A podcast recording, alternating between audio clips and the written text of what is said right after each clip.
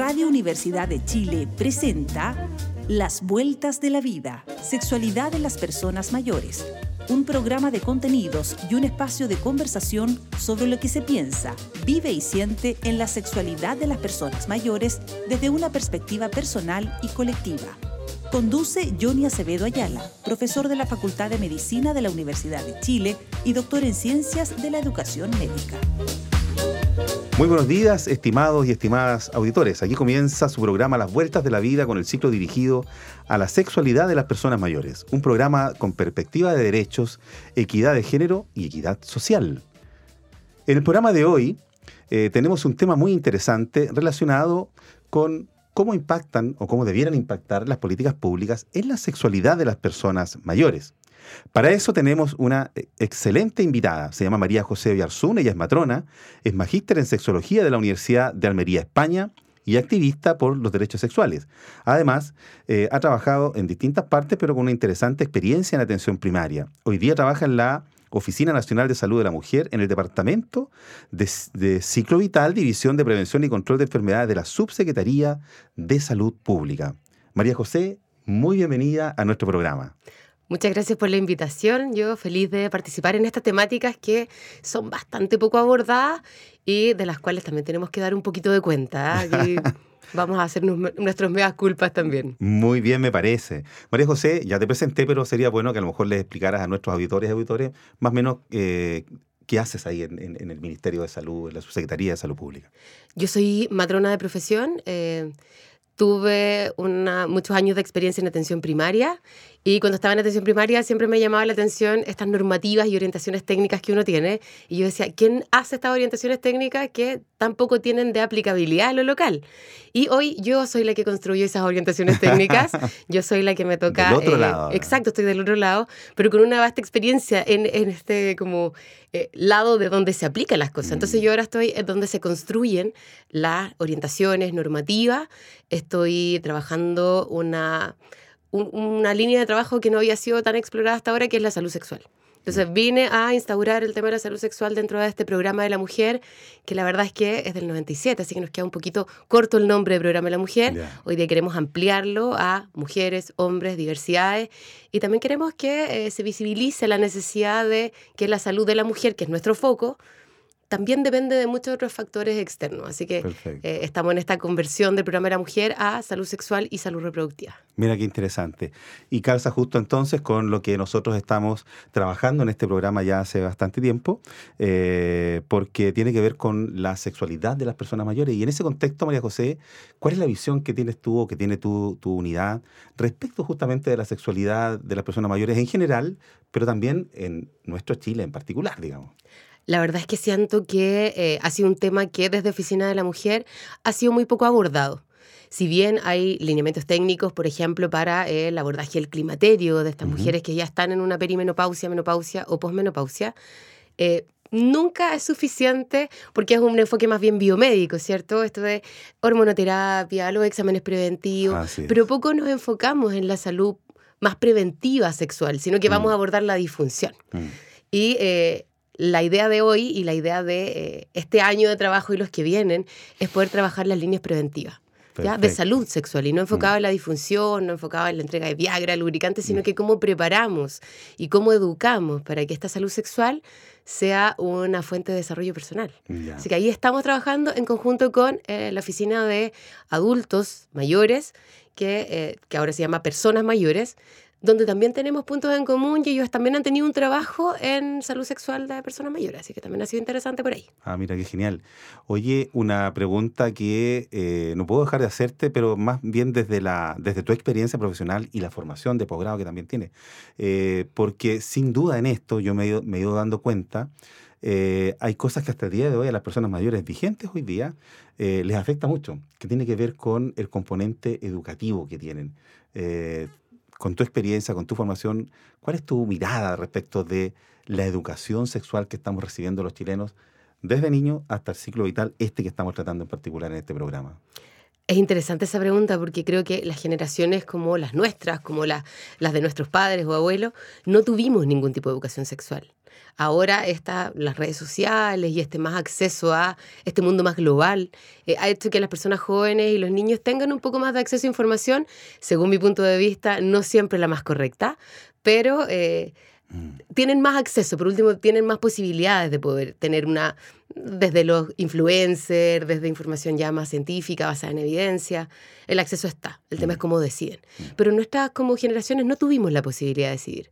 Y siento que cuando hablamos de educación sexual, la mayoría de nosotros nos enfocamos en niños y jóvenes, pero no podemos solo enfocarnos en ellos, tenemos mm. que empezar a tratar de lograr esta como igualdad, ¿cierto? Esta equidad, como entregarle a las generaciones antiguas lo que necesitan para poder tener una vida sexual plena. Entonces estamos en una gran deuda porque siento que uno da por entendido que cuando atiende a una persona, por ejemplo, de 65 años, ah, pero obvio que debe saber esto, estas cosas. Ha pasado toda una vida. Mm. Pero muchas veces las personas no tienen un manejo de información. Mm. Entonces acá tenemos que partir de cero. Esto es partir pensando que como hay una falencia gigantesca, tenemos que entregar la información que tal vez le podríamos entregar a un niño de 7 años, 10 años, para regular esta brecha y después entregar la información que tiene que ver con lo atingente a las edades. Ya. Interesante. Y es más o menos, mira, confluyen las miradas de los distintos expertos que han estado en el programa acá y desde la gente común y corriente, porque aquí hemos tenido personas mayores de la comunidad que trabajan en el territorio, pero es bastante coincidente eh, con una socióloga que estuvo aquí y muchos expertos en sexología, porque pareciera ser que esta es una problemática social que como sociedad país no hemos tenido la capacidad de abordar en términos de cómo educar de, la manera más integral posible justamente lo que tú estabas diciendo. Eh, y ahí tenemos seguramente una meta que evidentemente no es del Ministerio de Salud, digamos, es eh, de todos como sociedad y del Ministerio de Educación y de otros, porque hay, un, hay una deuda, eso a mí ya me va quedando muy claro. Eh, pero que también tiene que ver con el contexto de sociedad que tenemos, digamos, que, es muy formalista, que tiene muchos dogmas y que no ha permitido que, y a mí lo que me duele en particular es que la ciencia, no ha permitido que la ciencia logre demostrar con ciencia y en conciencia lo que hay que hacer con los niños, con los jóvenes, con los adolescentes, porque, bueno, yo te comentaba en el programa que te traigo un regalito, que es este libro de Sexualidad en el adulto mayor, eh, donde respondimos muchas preguntas en el territorio que las propias personas mayores tenían. Y son preguntas desde algunas muy simples, muy casi de perogrullo, pero que las tienen. Es lo que te decía yo, como esta necesidad de responder esta información básica que uno dice, obvio que la tienen, si ya tienen 60, 70 años, pero no necesariamente. Exactamente. Ayer precisamente, por ejemplo, me invitaron dos fundaciones en Ñuñoa a hacer una presentación de este libro, que es un libro que no es nuevo, eh, y quedan maravillados, porque son las mismas preguntas que ellos también tienen y que resolvimos ahí en ese momento y después se hizo un taller y uno dice, mira, si tan diferentes adultos mayores o personas mayores hoy día eh, tienen, siguen con estas inquietudes, chuta, ¿qué pasa con los adultos, los más jóvenes y las personas mayores que van a ser, que son los que vienen, digamos? Exactamente. Entonces, hay evidente más. Oye, y por otro lado, eh, quisiera preguntarte cuál es tu visión respecto, eh, yo te voy a dar la mía, respecto de qué está pasando con las distintas carreras de las ciencias de la salud en nuestras universidades eh, en términos formativos en esta área en particular, sexualidad de las personas mayores. Es un área que ha costado. ¿ah? Yo también trabajo como docente universitaria, trabajo media jornada en el ministerio, media jornada haciendo docencia, y la verdad es que eh, las mallas curriculares han ido virando hacia entender que la salud sexual es una parte fundamental de la formación de pregrado, especialmente las carreras de la salud, y en mi caso especialmente en matronería.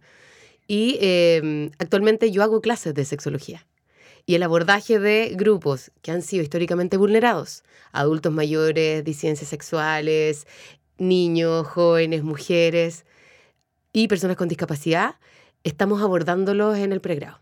Actualmente sí entran dentro de la malla, sí tienen los contenidos, pero yo podría decirlo por la carrera de matronería y el resto de las carreras de la salud, siento que ahí la deuda que se genera es absoluta. O sea, tenemos una deuda incluso de poder enseñar los derechos sexuales y reproductivos, como que todavía no está dentro de este desarrollo del pregrado crítico, eh, por lo tanto, ya que lograr especificarlo en grupos etarios está, está en deuda absoluta, pero está en pleno desarrollo, creo yo. Ah, sí.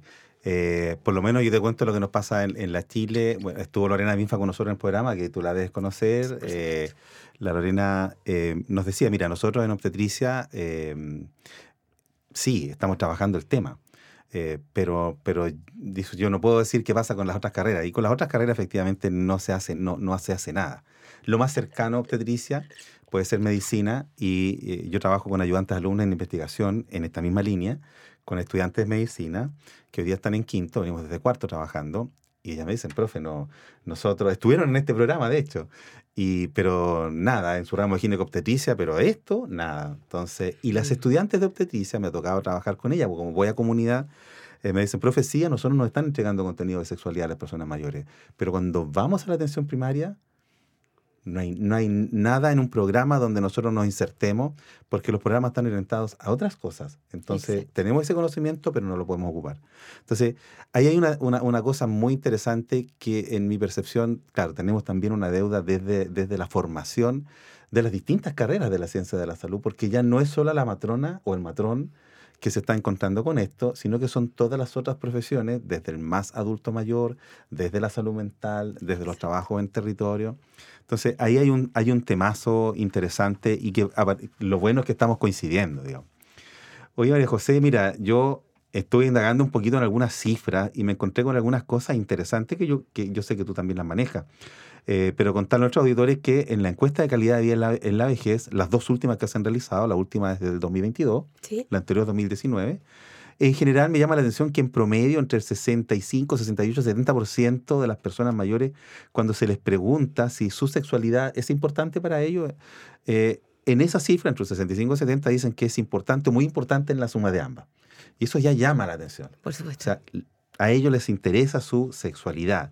Y por otro lado, en la reciente encuesta nacional de sexualidad y género que lanzó hace muy recientemente nuestra ministra Jimena Aguilera, me llamó la atención que un tercio de las personas mayores de 60 años y más eh, tuvo una, su última relación hace un año y más tiempo.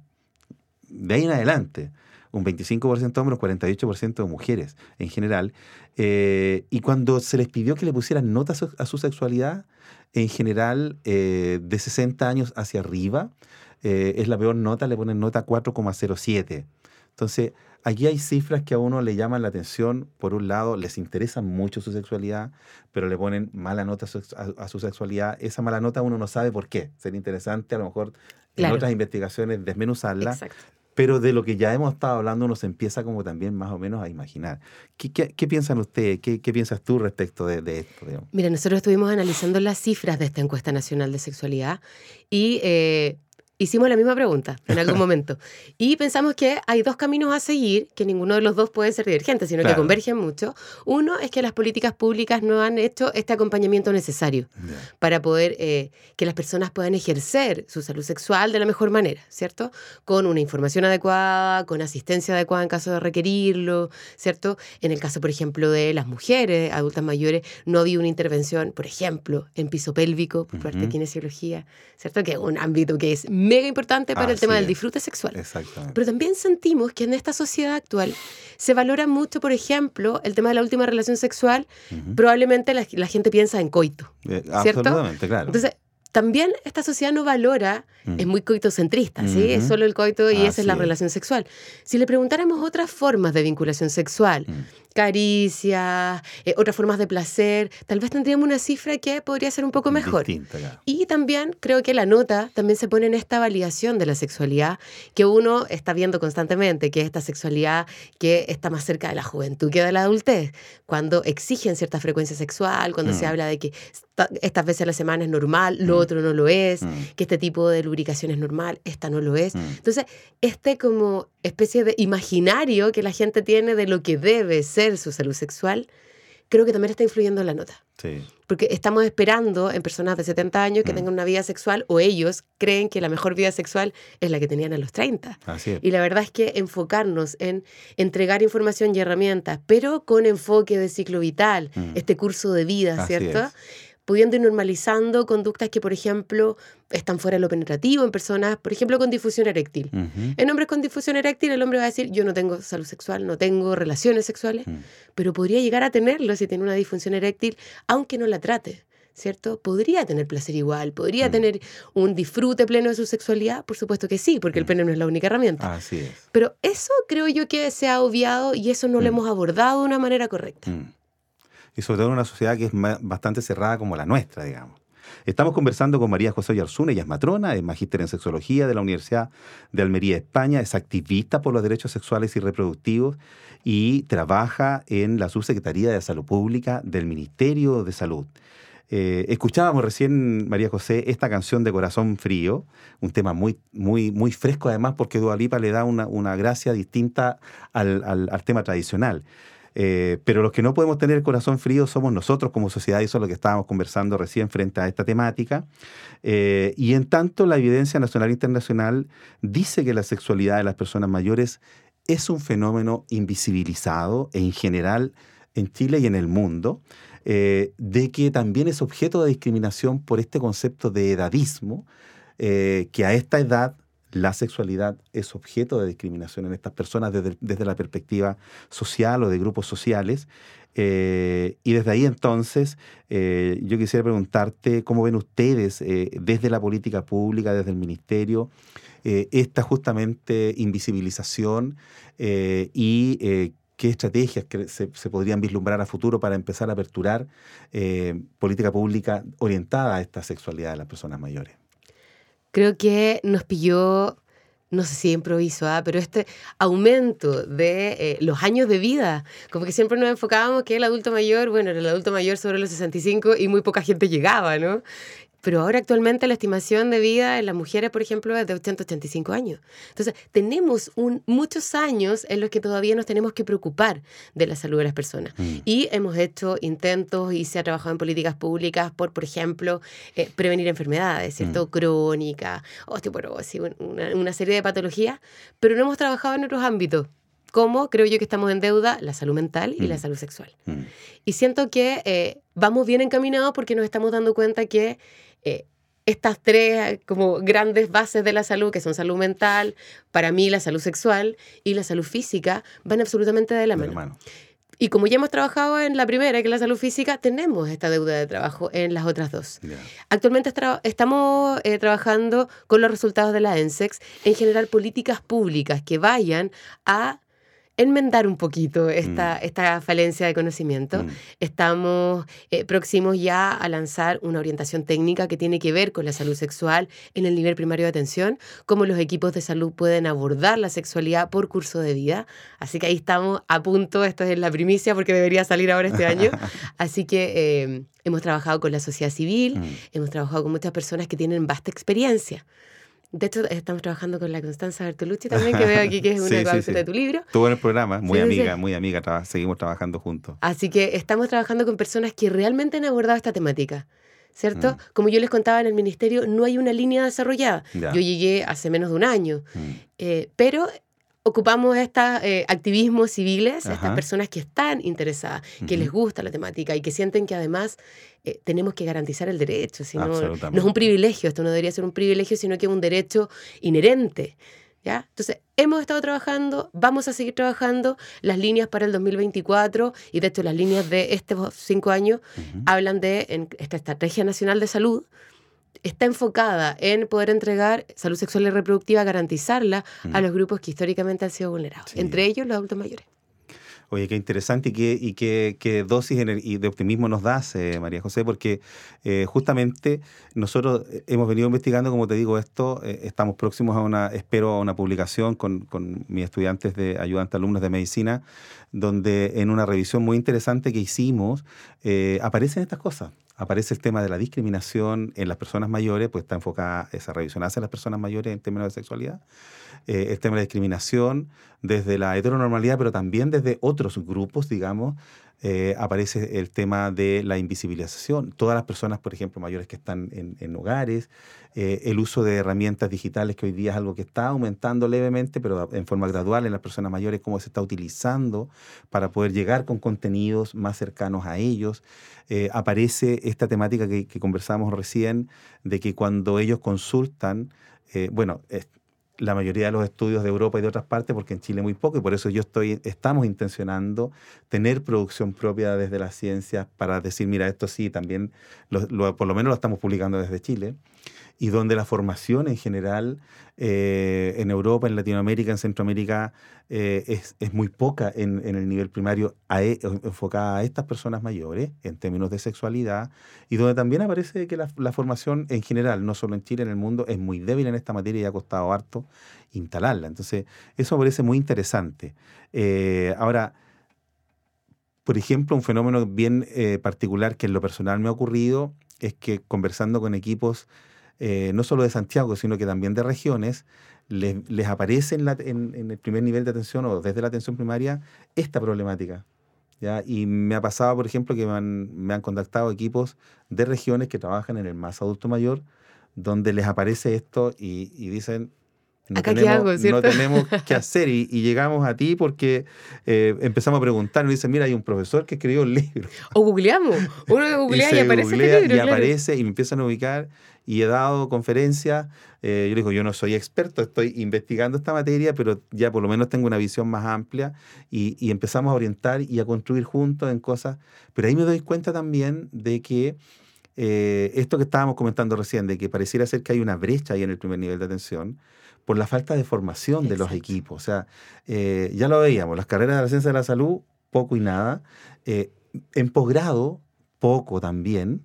Eh, y la capacitación continua para los profesionales de la ciencia de la salud en atención primaria en esta línea también es poco. Entonces, ahí pareciera ser que tenemos una brecha. No sé cuál es tu mirada al respecto. Sí, por supuesto. O sea, a mí me llama mucho la atención que en posgrado, que por ejemplo podría decir ya, en pregrado tienen tanto contenido claro. que no va a ser tan específico. Pero mm. cuando uno quiere ser más específica y involucrarse con un tema, cuesta mucho encontrar formación de posgrado.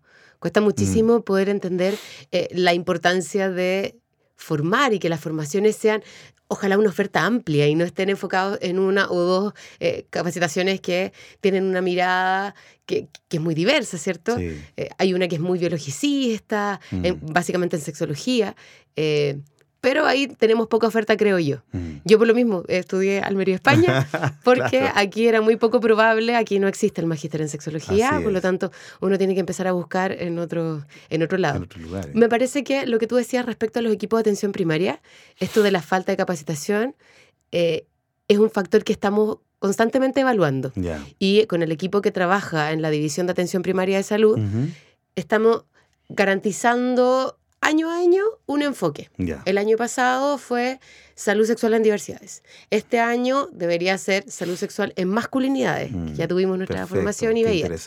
Y el próximo año ya, saliendo de esta orientación técnica, tenemos que enfocarnos en capacitación Mm. en salud sexual, en este, como yo te contaba, el curso de vida, pero además muy orientado a... eh, hasta ahora estamos muy orientados hacia las disfunciones. Hoy día más hacia la prevención, hacia la mantención de la salud. Mm. ¿ya?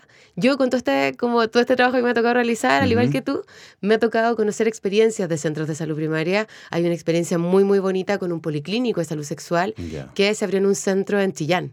Ah, En un consultorio tienen un, un- un policlínico que, y aquí voy con esto, esto ha sido porque las personas se interesan, Así es, porque hay un esfuerzo personal, porque Sí, claro. la matrona hizo un diplomado y sintió Mm. que era súper necesario compartir la Mm. información que había tenido. Entonces hizo una mini formación a su equipo y desde ahí empezaron a trabajar. Mira. Entonces, yo siento que nuestro objetivo hoy día es que no dependa de las de la, como de estas como buenas voluntades. Claro, ¿Cierto? No depende de la persona, porque si esa persona se va, desafortunadamente esta gente es. queda desprovista. Entonces, que dependa de lineamientos del Estado, Mm. del gobierno y en este particular del Ministerio de Salud, como decías tú, Mm. yo creo que tiene que haber ahí una fusión Sí. entre los distintos como entes del Estado, Ministerio de Educación y otros más. Pero tenemos que empezar a trabajar esas líneas para que no dependan de las voluntades, Mm. sino que esté dentro de nuestros planes.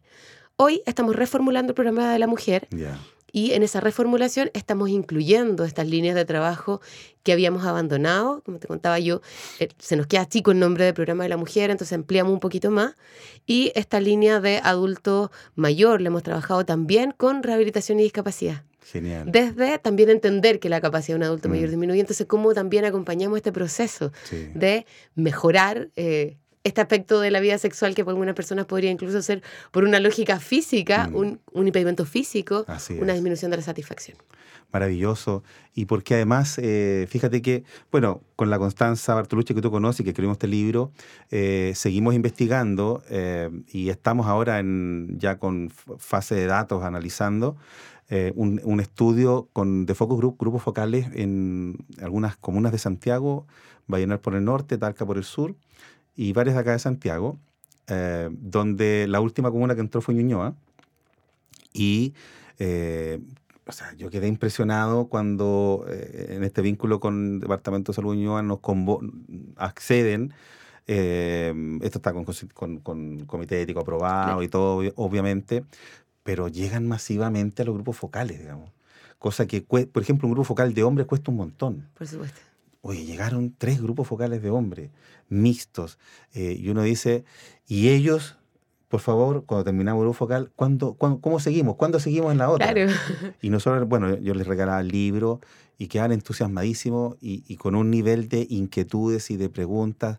Bueno, estamos en eso, queremos publicar, ojalá, no sé si tendremos para este segundo semestre o ya el próximo, sí o sí, que van a salir cosas muy interesantes de ahí y, y que son desde, desde nuestra producción. Entonces, me tiene impresionado esta, como lo que tú decías, que desde el propio territorio se levanta esta necesidad. Sí. Ahora estoy de nuevo con mis estudiantes eh, en terreno y eh, un equipo del más adulto mayor de Ñuñoa convoca a, a una actividad académica.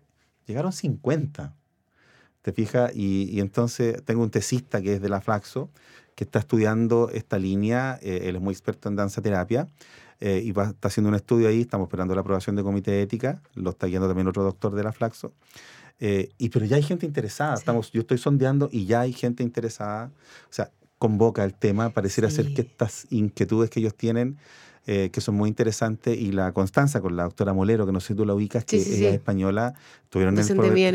estuvieron en el programa y nos decían, Johnny, estas preguntas tan simples, las que ustedes respondieron en el libro y todas las otras que hay, todas las inquietudes que al día de hoy van apareciendo, se resuelven entre un 70, nos decía Francisca Molero, a un 80% ahí en ese primer nivel, con una educación simple, con una consejería educativa, una consejería informativa, y ahí uno va viendo, pero en general todas esas cosas se resuelven ahí.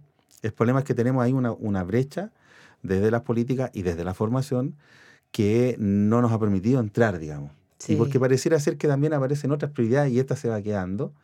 eh, y es un poco lo que estamos intencionando eh, en, en- en este, en esta línea desde la universidad y bueno, también desde este programa, digamos. Exacto. Yo no pierdo la fe. ¿ah? Yo ayer fui invitada a un conversatorio de salud comunitaria de las alumnas de obstetricia de segundo año. Y eh, la verdad es que había una gran convocatoria de estudiantes, donde Mira. hablamos de esta temática, donde hablamos Mm. las temáticas de el rol de la matronería, no solo en el campo de parto y embarazo, sino que Sí. también estas líneas de trabajo como un poco más diversas.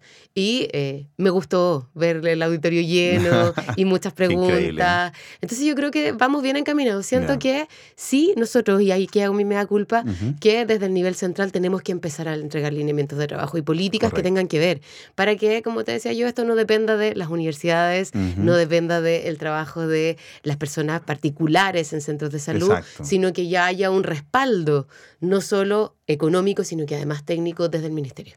Maravilloso. Eh, bueno, ha sido un tema muy interesante eh, que seguimos trabajando con mucha fuerza y alineando más energía y más apoyos. Y justamente ha sido el de hoy día con la invitación de María José Yarzún, eh, que ha sido muy interesante tu mirada, María José, desde lo profesional, pero también desde la política pública en la cual estás hoy día. Así es que te agradecemos de corazón, hayas estado en el programa. Hay mucha gente interesada en escuchar lo que hoy día conversamos. Y nada, palabras al cierre para ti. Palabras al cierre. Bueno, primero, gracias por la invitación. Y segundo, yo me quedo con esta necesidad absoluta, pero eh, contarles que, claro, nosotros ya estamos en esto. Estamos, pronto se van a ver los resultados, pronto se va a empezar a abordar la salud sexual como un área fundamental de la vida de las personas de los adultos mayores porque es nuestra deuda, eh, pero creo que el primer puntapié se dio con esta encuesta nacional de sexualidad, nunca habíamos tenido algo tan masivo de respuesta y que eh, además nos dimos cuenta que la gente sí quiere hablar de salud sexual. Así que Y- por ahí y vamos. eso es muy bueno. Por supuesto. Eso es muy bueno. Bien, así termina su programa Las Vueltas de la Vida con el ciclo dirigido a la sexualidad de las personas mayores. Un programa con perspectiva de derechos, equidad de género y equidad social. Recuerda revisar nuestro programa en la página web de la Radio Universidad de Chile o en Radio Universidad de Chile online. Y también puede descargar el programa desde redes sociales y Spotify. Que tengan una excelente semana y reciban un fraternal abrazo. Chao, chao. Radio Universidad de Chile presentó Las Vueltas de la Vida, Sexualidad en las Personas Mayores. Un programa de contenidos y un espacio de conversación sobre lo que se piensa, vive y siente en la sexualidad de las personas mayores desde una perspectiva personal y colectiva. Condujo Johnny Acevedo Ayala, profesor de la Facultad de Medicina de la Universidad de Chile y doctor en Ciencias de la Educación Médica.